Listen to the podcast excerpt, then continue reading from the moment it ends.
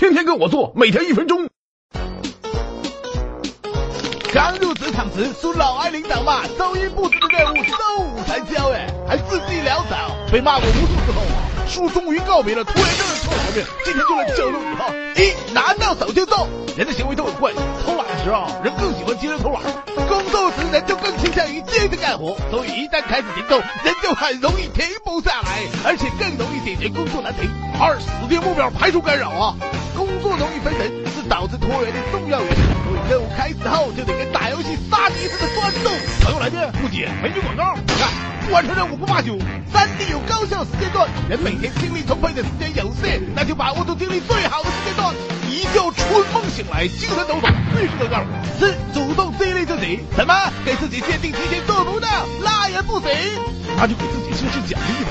下午六点前能完成任务，就允许自己今晚去夜店潇洒一下。